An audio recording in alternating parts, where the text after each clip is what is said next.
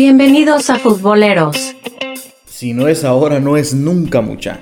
¿Cómo me les va? Qué gusto saludarles. Bienvenidos pues a una nueva temporada de este su podcast del diario de un culé con su servidor Ronald Galvez en esta plataforma de futboleros. Pues vamos de lleno, nuevo y, fresco y, mucho, mucho, mucho ha pasado en los últimos meses desde que mm, platicamos la última vez y, bueno, claro, mi, mi rostro esboza una sonrisa tenemos muchos cambios, hay muchas situaciones que, definitivamente en todo este tiempo hemos tenido que, que pasar, analizar. Y nos vamos ahora a detalle en este día a día y en esta nueva temporada de podcast en donde vamos a estar hablando todo lo que compete al Fútbol Club Barcelona de acá hasta el final de temporada. Compromiso, gente, porque si no este micrófono se lo voy a regalar a las, a las viejas esas que están que le ponen espuma y lo rasuran y, y hacen esos ruiditos para dormir en TikTok. Si no lo uso, prometo que se lo voy a regalar a una persona que, se dedique a eso. Bueno, gente, ¿qué mejor día para volver? Y decidí hacerlo hoy por la Champions League, por la competición europea. Porque la última vez que les hablé por esta vía, estábamos en vísperas, pues, de un camino hacia una conquista desconocida la cual era la Europa League. Eh, ustedes saben que era un trofeo que a mí personalmente me hacía mucha ilusión, pero no por ganar una copa en la temporada, sino por el significado que tenía y por el saber que es un equipo en construcción, el saber que es un equipo que se está desarrollando y que pues teníamos una oportunidad de jugar una competición que no vamos a jugar en unos 10 años, espero yo, en unos 20 años o tal vez nunca. La última vez que se jugó Europa League fue en la temporada, ni se llamaba Europa League, se llamaba Copa UEFA, en la temporada 2003-2004. En esa oportunidad nos quedamos en octavos de final contra el Celtic de Glasgow, perdiendo 1 a 0. Y ahora pues nos quedamos en cuartos de final contra el campeón, el conjunto de Electric de Frankfurt. Ese día, eh, un servidor suyo, y se lo voy a compartir, perdió un poco más que el resto perdió un poco más, no por la derrota en el campo, que se puede perder, una eliminatoria de doble partido, muchas cosas pueden suceder, pero el ver cómo se juntaron una cantidad de factores, caprichosos o no, que al final de cuentas terminaron dejando a un equipo a la deriva en casa. Un eh, jueves santo en un partido de vuelta de Semana Santa con una cantidad de alemanes espeluznante en el Camp Nou. Con entradas en mano, con falsificación, con reventa, con liberación de asiento, con censuado. Dígalo usted, póngalo usted. El socio que dio el carnet, el socio que liberó su asiento, el que vendió su entrada carísima fuera del estadio, el que fue a dejar su abono o su carnet a los hoteles para que los alemanes fueran o lo vendieron por internet, fueron responsables de eso y perdimos un poco más que la eliminatoria y fue esa esencia y ese sentido de pertenencia y de apoyo a un club. que nunca me había sentido pues desde esta trinchera aquí a 7000 kilómetros eh, tan desamparado el club pero lo bueno está en que el equipo pudo pasar hoja, pero gradualmente. Porque ese golpe fue definitivo en la temporada, fue el acabose, fue el final. ¿Y por qué vuelvo a hablar de eso? Porque allí nos quedamos. La última vez que hablamos me quedé en eso. En una construcción, en liderar, en un proyecto, en buscar, en caminar e intentar buscar pues el boleto a la Supercopa de Europa por la vía de la Europa League y enfrentar tal vez al Madrid, que pues eso hubiese podido haber sido el destino en esa temporada, pero no. Y ese golpe terminó afectando en liga, en donde una repentina persecución de campeonato, en donde yo les mencionaba íbamos a tener eh, oportunidad, iba a ser fugaz, pero nos íbamos a meter de lleno en la competición y duró dos jornadas hasta que se empezaron a perder puntos y ante todo por esa derrota ante el Rayo Vallecano en casa.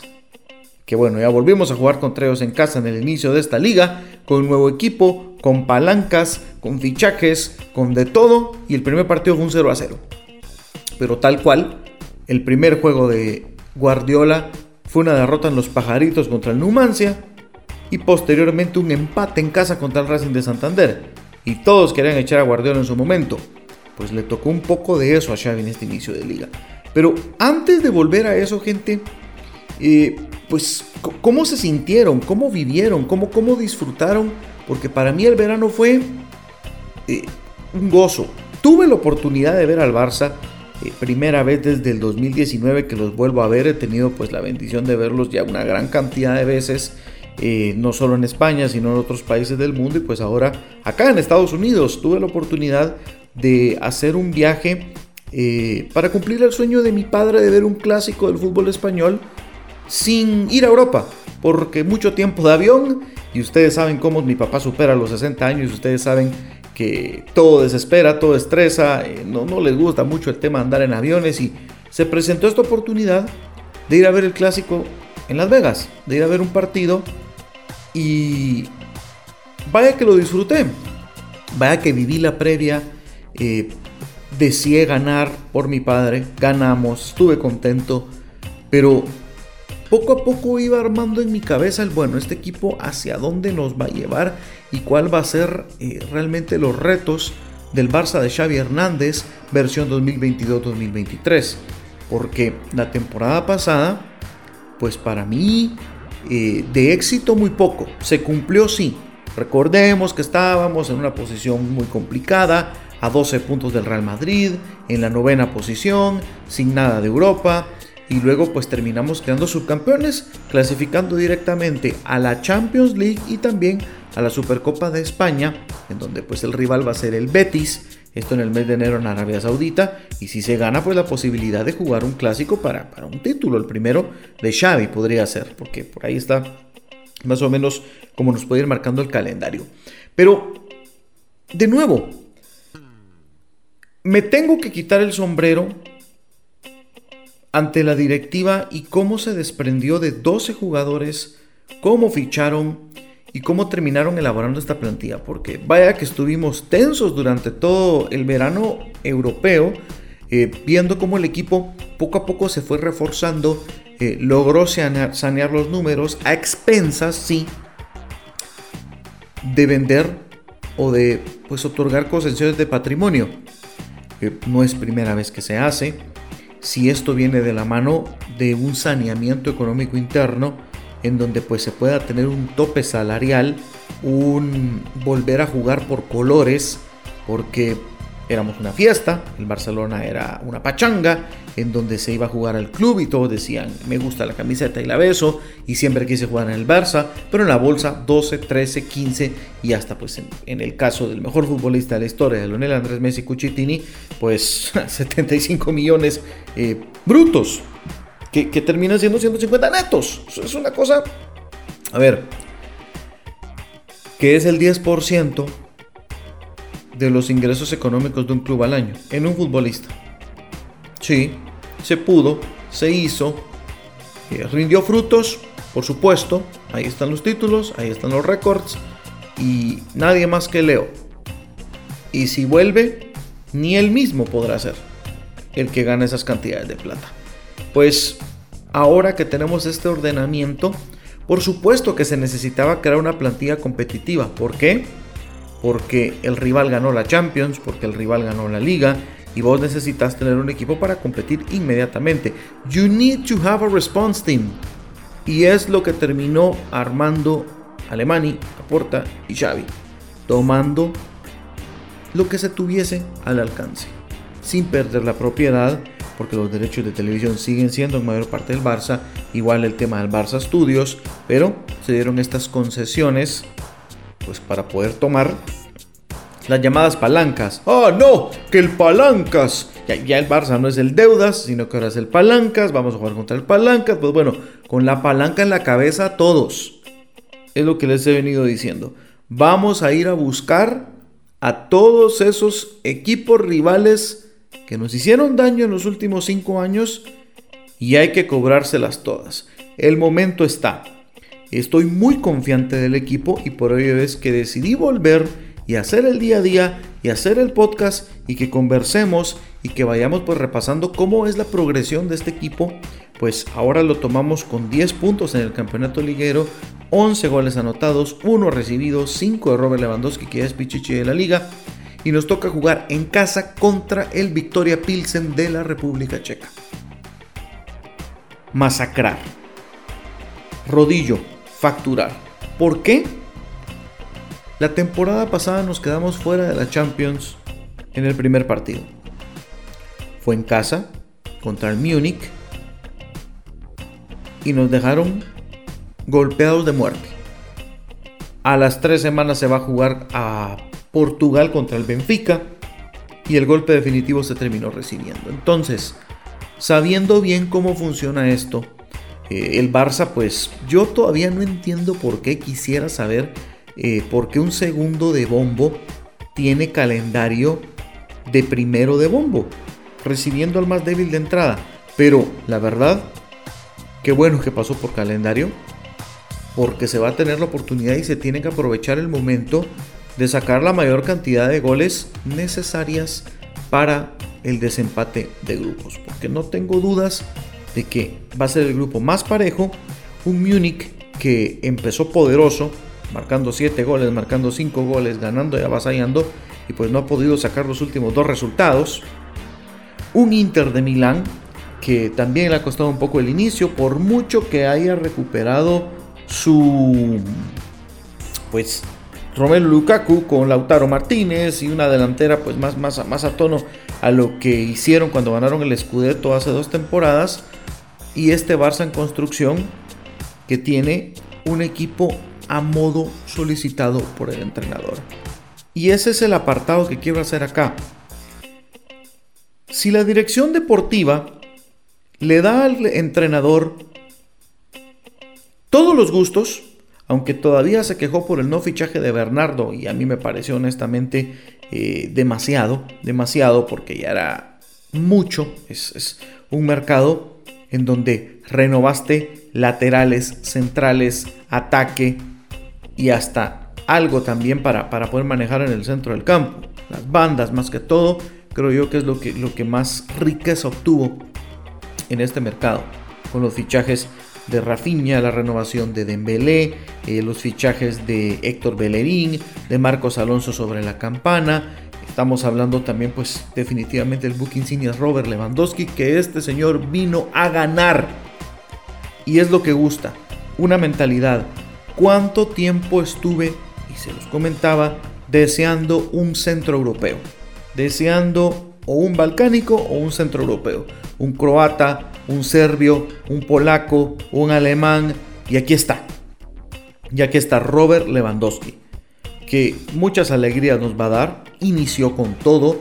Este señor es un disciplinado porque él mismo sabe que, bueno, entre el despecho, porque no, no nos vamos a engañar de que el enojo de que el Bayern Múnich intentó fichar a Erling Haaland y pues a las espaldas de la finalización de contrato y luego yo no soy plato de, segunda mesa, se viene al Barça, eh, definitivamente pues el sueldo, eh, pero tres años por uno que dos que tenía pendiente en Alemania, pues termina ganando, termina ganando. Pero esos tres años que sean de alto rendimiento, y si esos tres años son del rendimiento que hemos, hemos visto en estos cuatro partidos ligueros, pues se puede ganar hasta un cuarto. Es así, es así. El rendimiento que marque y si va a ser gol, y si va a ser rendimiento, y va a ser ejemplo, y va a apoyar a, los nuevos también a que salgan, es el fichaje del mercado. Olvídense, es el fichaje del mercado. Él y Haaland se lo van a pelear, pero Lewandowski tiene mucho para ganar. ¿Por qué? Porque vale si lo haces en el Barça, porque vale si lo haces acá. Sabe también que es el tren al balón de oro, que es la catapulta al balón de oro, pero para ganar el balón de oro hay que ganar la Champions. En esta temporada lo va a ganar Karim Benzema. Fue un monstruo, fue definitivo, participó en las remontadas al París, al Chelsea, al City.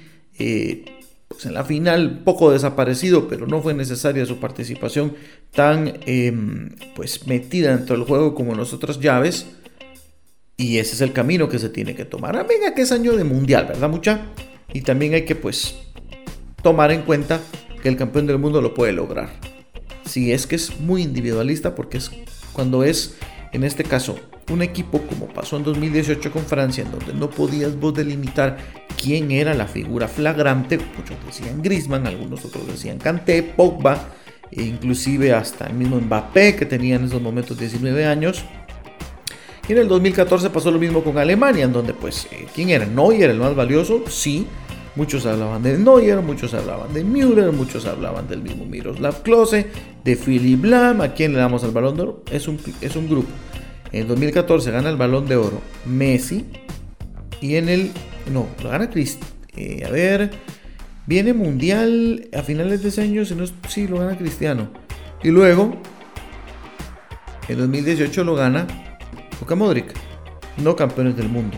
Pero sí campeones de la Champions. Así que es un factor importante para que Robert Lewandowski pues crezcan números, supere también en el ranking de goleo de la Champions y empezar a facturar. ¿Por qué hablo tan positivo? ¿Por qué hablo tanto de goles? Porque se tienen. Porque tenemos al máximo goleador de la década, que de 35-40 goles por temporada no se redujo. Y vas a tener un equipo que trabaja alrededor de él, con capacidad de definir, con muchas variantes, con dos futbolistas competitivos para toda posición. Y es lo que tenemos ahora. Y es a lo que nos tenemos que aferrar. Y el lenguaje claro que tiene que cambiar. Nos tenemos que lavar y olvidar del pasado, de lo malo que pasó en Europa y salir con hambre, salir con ganas y salir a comerse los campos europeos. Y digo comerse los campos europeos porque eso no pasa desde que se ganó la Champions en Berlín. No se sale, no se gana, no se muerde. Pues muchos de los que se quedaron sin dientes de tanto morder y tal vez el éxito los mareó, ahora están en la banca y se tiene una generación joven acompañada de futbolistas de experiencia y fichajes de presente, que es lo importante acá. Quiero, a ver, hay peones en toda guerra, hay mártires en toda batalla, y por supuesto, lo que es el Barcelona ahora, un candidato, un aspirante y un equipo que va a competir, no se hubiese logrado sin los 13 goles de Pierre-Emerick Aubameyang, sin los 13 goles de Memphis Depay, sin las 8 anotaciones de Luke de Jong, sin lo que hizo Adama Traoré, sin lo que hizo Dani Alves y todos, pues esos que ayudaron a formar este equipo que pelea, también es gracias a ellos.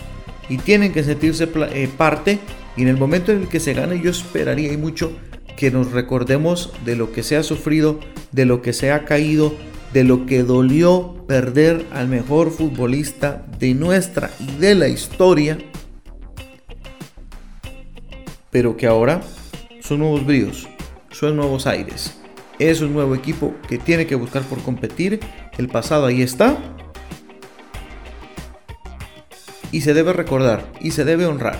Y cuando vuelva Leo, pues que creo, estoy seguro que va a volver en 2023, van a ser las cosas muy distintas. Un equipo hecho. Tal vez lo que él quería cuando se fue. Tal vez lo que él quería. Pero este sol ya tiene otras luces. Y la prioridad tiene que ser otra. Plantilla, plantel y que el equipo salga adelante, gente. Así que victoria, Pils en el primer rival en Champions, Camp Nou, casa, resultado, lo vamos a analizar. Vamos a ser muy juiciosos con la Champions Vamos a tener mucho detalle con la Champions porque el grupo es delicado, porque se va a jugar muy compacto todo. Recordemos que tenemos en la cara ya al Mundial y por eso es que prácticamente se está reduciendo dos meses la competencia de la fase de grupos. Porque si te iniciaba en septiembre la fase de grupos te finalizaba a mediados de diciembre. Ahora te va a estar finalizando la fase de grupos a comienzos de noviembre. Por lo que se tiene doble partido en septiembre triple partido, creo que en octubre, y uno en noviembre, y termina la fase de grupos, por lo que es de un momento de presente. Y el presente considero, le pertenece al Barça y hay que golpear duro, fuerte y al centro. Levantar esa bandera y decir, estamos acá, vamos a pelear y a cuesta llega la guañarem y a cuesta Champions la pelearem. Así. Qué gusto, de verdad. Qué gusto acompañarles de nuevo en este podcast, gente. eh, vamos a estar hablando partido a partido. Por supuesto, todas nuestras redes sociales están ahí para que compartan con nosotros, para que analicemos, para que me digan de qué quieren que hable, que toque un tema en especial. Eh, quería hablar mucha generalidad de dónde dejé este podcast y hacia dónde lo llevo en este inicio de segunda temporada. La primera fue de 24 capítulos y esta, pues esperemos que sea mucho más. Y por supuesto, con muchas historias que contar, con muchas, muchos temas que analizar y a sabiendas de que el equipo está por un buen camino. Así que, gusto en saludarles. Adeu. Volvemos con una temporada más de su diario, el diario de un culé.